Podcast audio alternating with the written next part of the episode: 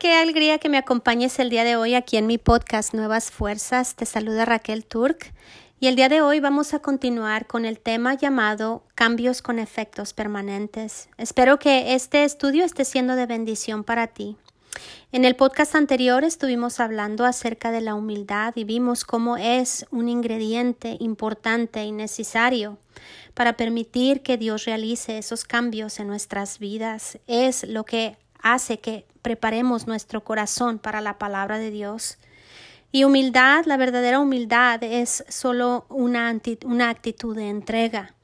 Decidir que Dios tiene la razón, que lo que Él dice que es, es, y no lo que nosotros decimos. Es un cambio de dirección consciente y constante de aceptar que lo que eh, Dios dice en su palabra eh, será o tendrá el control de nuestra vida. Y quizás estés pensando, yo batallo con esto de la humildad. Bueno, todos batallamos con esto de la humildad ah, porque ah, pensamos, bueno, no es fácil soltarnos, no es fácil soltarnos a Dios. Ah, estamos impuestos a tener control sobre nuestra vida, estamos impuestos a, a tomar decisiones basados en nuestras percepciones o basados en nuestras opiniones o aún tomamos decisiones basados en lo que otras personas están esperando de nosotros. La humildad no es fácil. Y muchas veces queremos tirar la toalla, decir, ¿sabes qué? Esto del cambio, yo no voy a cambiar. Hay áreas en mi vida que Dios no puede cambiar. Pero si tú no estás satisfecho con los resultados que estás produciendo el día de hoy, déjame decirte que vale la pena continuar y persistir en este cambio. Porque muchas veces nos conformamos y pensamos, bueno, yo estoy bien así, puedo sobrevivir, voy a sobrevivir, así nací, así me voy a morir. O pensamos, esta es la cruz que Dios me ha hecho que cargue toda la vida. Consciente o inconscientemente pensamos realmente que Dios no nos puede cambiar, pero sabemos que eso no es verdad. Dice la palabra de Dios que no hay nada imposible para el Señor y tú no eres imposible de cambiar para el Señor. Sabemos que Dios tiene cosas mejores para nuestra vida y quizá ahora nos encontramos en una situación en la que no estamos satisfechos con nuestras vidas. No te conformes. Si tú no te despiertas cada día, cada mañana, con el ánimo de vivir un día más, sabiendo que estás cumpliendo el propósito de Dios para tu vida, sabes que un cambio es necesario. Tu corazón está clamando por un cambio y Dios clama porque quiere hacer un cambio en tu vida. La tragedia más grande en la humanidad no es el morirnos, y más bien para nosotros los que estamos en Cristo. La tragedia más grande en la vida es vivir una vida sin propósito, es vivir una vida que, no, que Dios no planeó para, para nosotros. Y el reto más grande que vamos a enfrentar es realmente saber lo que debemos de hacer, saber que estamos haciendo, que lo que estamos haciendo es parte del plan de Dios para nuestras vidas. La falla más grande que nosotros podemos experimentar en nuestra existencia es el ser exitoso en, una o en muchas cosas que Dios no nos creó para que hiciéramos en cosas que no son el propósito de Dios para nuestras vidas. El mayor éxito que nosotros podemos experimentar viene a nosotros cuando nosotros hacemos correcto uso de nuestra toma de decisiones, cuando hacemos correcto uso de nuestro tiempo cuando realmente tenemos las prioridades correctas en nuestras vidas. Nuestras prioridades siempre deberían de ser con el deseo de alinearnos al propósito de Dios para nuestras vidas. Y voy a mencionar esto, todos, todos tenemos las mismas 24 horas de cada día. Y si tú estás vivo el día de hoy, esas 24 horas son un regalo que Dios te ha dado. ¿Para qué? Para que hagas de este día un hermoso plantío que va a producir frutos de, de rectitud en ti y que va a producir cambios aún en aquellos que están a nuestro alrededor, a tu alrededor. En Juan, en el capítulo 10, versículo 10, Jesús dijo, yo he venido a darles una vida y a dárselas en abundancia. Saben que el vivir una vida conformista o el vivir una vida sin experimentar esos cambios no es la vida abundante que Jesús murió para que tú tuvieras, para que yo tuviera en Mateo, en el capítulo 10, versículo 39. Este versículo yo lo leí hace muchos años en, de la Biblia amplificada y tuvo gran impacto en mi vida y espero que tenga ese impacto en la tuya. Jesús dijo esto, si tú entregas tu vida inferior con sus metas, ambiciones y objetivos, entonces yo te daré mi vida superior con sus metas, objetivos y ambiciones. Este cambio es, es, esta nueva manera de vivir. Viene a nosotros entregar, viene a nosotros soltar ese control que tanto buscamos, que tanto queremos, que tanto, al cual tanto nos aferramos. Jesús dijo que si nosotros nos soltamos de eso, de estar ansiosos por nuestra vida, de estar preocupados por esas cosas, si nosotros nos soltamos de buscar nuestros propios anhelos, de buscar nuestros propios deseos, de tener nuestras propias metas y ambiciones y objetivos, Él nos dará esta vida superior esta vida que es un plan tan maravilloso para nuestras vidas que muchas veces nos parece difícil aún de imaginarlos. Dios quiere que tengamos una vida sobrenatural aquí en la tierra. Dios quiere que tu vida tenga un impacto no solamente aquí y no solamente para ti, no solamente para el ahora, sino un impacto eterno para ti y para aquellos que Él ha puesto en tu camino. Quizás ahorita tú estés pensando, ¿cómo voy a estar satisfecho o cómo voy a, poder llegar a, a, vivir ese plan de Dios si ni siquiera sé cuál es su propósito para mi vida, si ni siquiera conozco el plan de Dios para mi vida? Es demasiado tarde, tengo 50, tengo 60 años o he cometido tantos errores, mi vida ahorita está del lado opuesto a todo lo que Dios habló a mi corazón en mi juventud y me dijo que Él quería hacer en mi vida. No he tomado las decisiones correctas y ahora todo es contrario a lo que Él quería para mi vida. Déjame decirte, nunca es tarde, nunca es tarde para empezar y nunca es tarde para rectificar, nunca es tarde para hacer correcciones en nuestra vida. El Señor nos ha dicho, el Señor nos ha declarado cuál debe de ser nuestra prioridad. Vemos, nosotros cumpliremos con el propósito en nuestras vidas, sabiendo cuál debe de ser la prioridad o teniendo prioridades cada día. Y en Mateo en el capítulo 6, versículo 33, el Señor Jesús nos dijo cuál es esa prioridad. Él dijo, mas buscad primeramente el reino de Dios y su rectitud, y todas estas cosas le serán añadidas. Estas, todas estas cosas se refieren a casa, se refieren a vestidos, se refieren a alimentos, se refieren a todos los afanes de la vida cotidiana. Él dijo, que si nosotros buscamos primeramente su reino, todas estas cosas van a tomar su lugar en nuestras vidas. Y esto es un ejemplo que nosotros vemos en Lucas en el capítulo 10 versículos 38 al 42 y es probable que tú hayas leído estos versículos muchas veces, que hayas escuchado eh, predicaciones al respecto muchas veces. Esto es aquí cuando Jesús va a visitar la casa de María y de Marta. Y voy a leerlo Dice así, aconteció que yendo de camino entró en una aldea y una mujer llamada Marta le recibió en su casa. Esta tenía una hermana que se llamaba María, la cual sentándose a los pies de Jesús oía su palabra. Pero Marta se preocupaba con muchos quehaceres y acercándose dijo, Señor, ¿no te da cuidado que mi hermana me deje servir sola? Dile pues que me ayude. Respondiendo Jesús le dijo, Marta, Marta, afanada y turbada estás con muchas cosas, pero solo una cosa es necesaria, y Marta ha escogido la buena parte, la cual no se le hará quitada. Nos podemos reflejar en estos versículos fácilmente y nos podemos ver muchas veces en Marta estamos afanados con tantas cosas.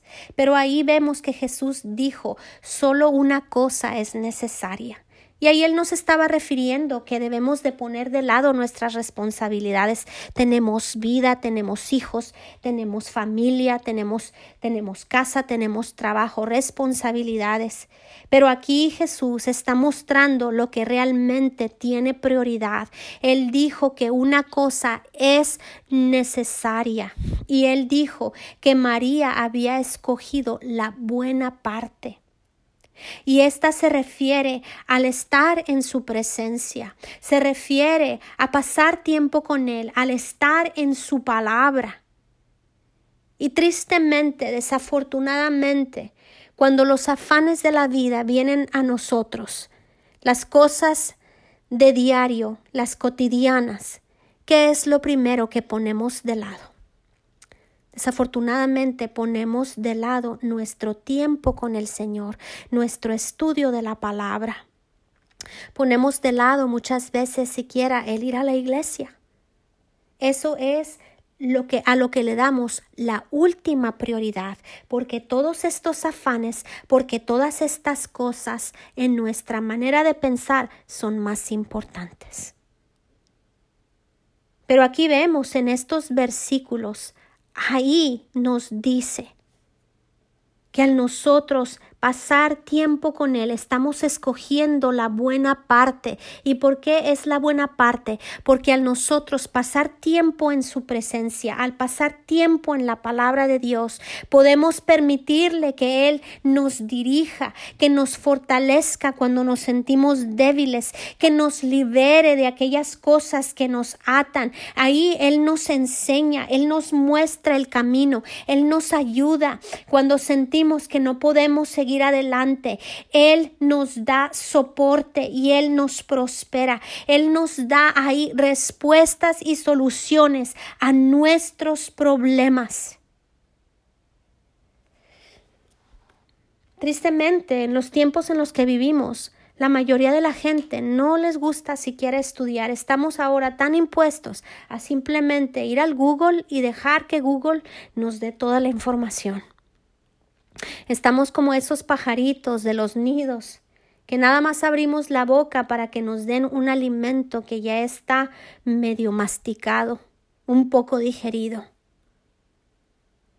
Pero déjame, te reitero, que el tiempo que pasamos con Él no es pérdida, debe de ser una prioridad en nuestras vidas. El tiempo que pasamos con Él es una inversión. Estamos invirtiendo en nuestro corazón, el cual, dice la palabra de Dios, de este fluyen todos los asuntos de nuestra vida. Albert Einstein, el famoso genio, dijo esto. Él dio la definición, su definición de la locura, lo que es la locura. Él dijo que hacer lo mismo una y otra vez esperando los mismos resultados, perdón, esperando resultados diferentes, eso es locura. La locura es hacer lo mismo una y otra vez esperando tener resultados diferentes. Y eso es lo que en muchas ocasiones nosotros hacemos. Pero estás dispuesto a cambiar.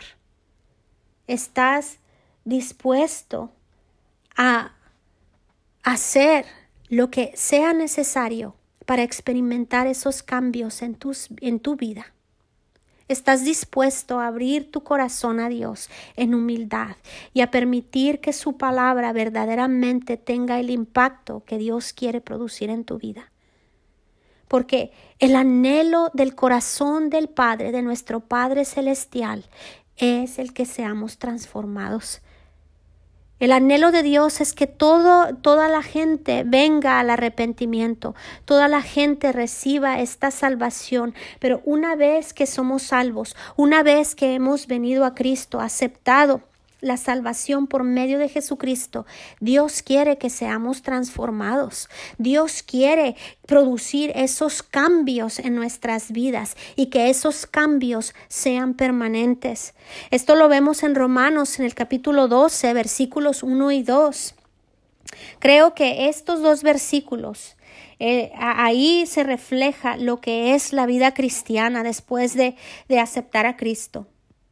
Dice así, así que hermanos, les ruego por las misericordias de, misericordias de Dios, que presenten vuestros cuerpos en sacrificio vivo, santo, agradable a Dios, que es vuestro culto racional.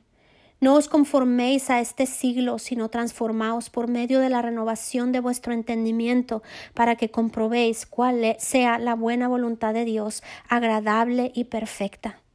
Y este, estos versículos tienen tanta información que nos pueden ayudar cómo es que vamos a experimentar esa buena voluntad de Dios, cómo es que vamos a comprobar y a conocer la, la voluntad de Dios que es agradable y perfecta.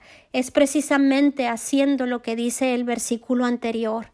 Dice, Él nos ruega, Él nos pide, Él no nos forza que seamos. Él nos pide que seamos un sacrificio vivo y Él nos pide, Él nos lo ruega por medio de sus misericordias no por medio de su fuerza, no por medio de condenación. Él nos ruega que seamos un sacrificio vivo. Y a esto se refiere el tener un corazón humilde, el tomar una decisión cada vez que algo se nos presenta, el, decidir, lo voy a hacer a mi manera, no, lo voy a hacer a la manera de Dios. El problema con un sacrificio vivo es que cada vez que ah, viene una complicación, ese sacrificio quiere bajarse del altar. Pero es el tomar esa decisión cada vez, continuamente, lo voy a hacer en la manera en que Dios dice que debemos de hacerlo, en que nosotros vamos a experimentar esa victoria. Un ejemplo de esto un ejemplo terrenal. Escuché a alguien, a, uno de los que, pilotos que iban en el cohete espacial que llegó a la luna, alguien le preguntó si, si fue algo sencillo, ¿no? Si ellos pusieron las coordenadas de dónde deberían de estar y, y, que llegaron ahí, ¿no? Pero este piloto, él dijo, no, la verdad es que desde el momento en que nosotros despegamos de la Tierra, tuvimos que hacer un ajuste, un ajuste de dirección cada minuto, cada minuto, para poder llegar a ese destino. Y así es precisamente lo que es necesario que nosotros hagamos cada minuto, cada cada situación en la que fallamos, reconocerlo y decirle, Señor, lo voy a hacer a tu manera. Me equivoqué, lo voy a hacer a tu manera. Es un ajuste que nosotros hacemos en cada momento, en cada instante de nuestras 24 horas del día.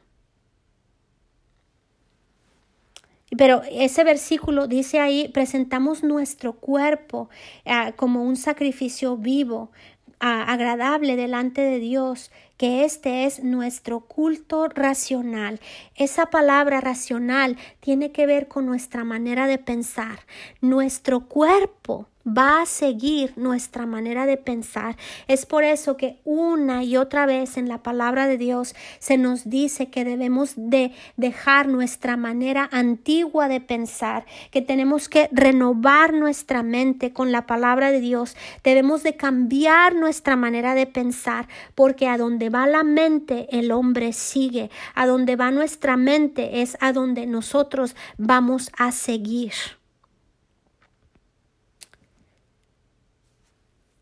Y esa es la verdad. Esta es una, e, e, es una regla espiritual.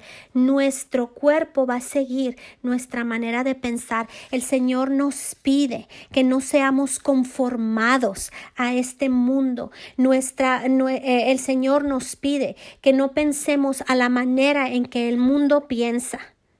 Y esta es una regla que, que yo sigo, generalmente sigo, porque generalmente es así. Si hay algo que el mundo aplaude, si hay algo que el mundo eleva o exalta o glorifica, es seguro que es contrario a la voluntad de Dios, a la palabra de Dios. Y lo que hago es darme la buena, la, la, la media vuelta. Pero dice así que de esta manera no vamos a ser conformados al mundo, y esa palabra conformados es ser moldeados al mundo.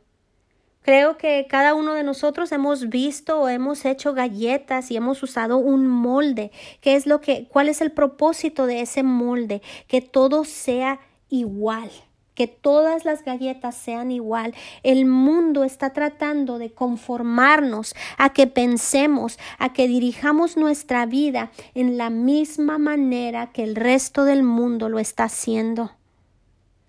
Y Dios dice que eso es lo que debemos de evitar. Y actualmente escuchamos a mucha gente hablar de diversidad, diversidad de esto, diversidad de otro, que lo que queremos es que haya diversidad, diversidad en colores, en sabores, diversidades en estatus económicos, diversidades en todas estas cosas. Pero realmente no están buscando diversidad porque lo que están buscando es que pensemos de la misma manera. En el momento en que nosotros dejamos de pensar en la manera que el mundo nos está diciendo que debemos de pensar, entonces nos convertimos en enemigos, nos convertimos en una persona intolerante, nos convertimos en una persona que tiene ideas eh, en su manera de pensar malas, erróneas, que odiamos, a tal persona, odiamos a tal grupo. Estas personas que predican, el mundo que predica esta ideología de diversidad no quiere diversidad. Lo que quiere es que seamos conformados en nuestra manera de pensar a la manera en que el mundo piensa. Y puedo decirte, es más fácil seguirle la corriente al mundo. Es fácil ser arrastrados con la corriente del mundo porque a nadie de nosotros nos gusta ser perseguidos. Cuando empezamos a cambiar nuestra manera de pensar de acuerdo a la palabra de Dios, el mundo te perseguirá. Y esa es la razón por la cual hay muchas compañías, empresas, personas, aún ministros e iglesias que están siendo conformados a los estándares del mundo y están dejando los estándares de la palabra de Dios. Pero Dios nos dice que nosotros no debemos ser conformados, que cambiemos nuestra manera de pensar. ¿Para qué? Para ser transformados. Y esa palabra transformados en, en ese versículo se refiere a mm, la metamorfosis que, que vemos en las, eh, en las mariposas. Es un cambio totalmente radical. Y Dios dice que nosotros seremos totalmente cambiados, radicalmente cambiados, tanto que pareciera que una criatura es, eh, eh, que esa nueva criatura no pudo haber salido de esa otra, como lo vemos en las orugas y las mariposas. Pero Dios quiere que seamos totalmente transformados. Esas áreas de tu vida, esas áreas de tu vida que parecen ser orugas, que están feas y arrugadas o espinosas, esas áreas de tu vida que el enemigo te ha, que te ha convencido, jamás podrás cambiar, que no hay poder en la tierra que pueda cambiar eso en tu vida. Déjame decirte, hoy en este instante, en este momento, tú tienes el potencial dentro de ti mismo para ser cambiado, para ser transformado en algo bello y totalmente distinto, porque Dios mismo es el que vive dentro de ti, Dios mismo es el que ha hecho su depósito dentro de ti y ha hecho de ti una nueva creación. Voy a mencionar un versículo que Dios declaró a los israelitas. Y esto está en Isaías, en el capítulo 61, versículo 3, pero esto es algo que podemos aplicar a nuestras vidas acerca de esta transformación. El Señor dijo, a todos los que se lamentan en Israel les dará una corona de belleza en lugar de cenizas una gozosa bendición en lugar de luto, una festiva alabanza en lugar de desesperación. Esto es lo que Dios quiere hacer en tu vida. Él quiere hacer, perdón, de las cenizas de tu vida una corona de belleza. Él quiere hacer de tu vida en donde hay luto en tu vida, donde hay oscuridad en tu vida, Él quiere traer gozo y bendición. Y es así, al nosotros ser transformados por medio de la renovación de nuestra mente, al presentar nuestro cuerpo como un sacrificio vivo que nosotros podremos experimentar, no solamente experimentar, eh, experimentar, comprobar su buena y agradable y perfecta voluntad para nuestras vidas, para tu vida aquí y en la eternidad. Hay un salmo que me gusta muchísimo, me gusta todo el salmo, pero voy a compartir contigo solamente el versículo 8, está, es el Salmo 34, dice, prueben y vean que el Señor es bueno, qué alegría para los que se refugian en Él.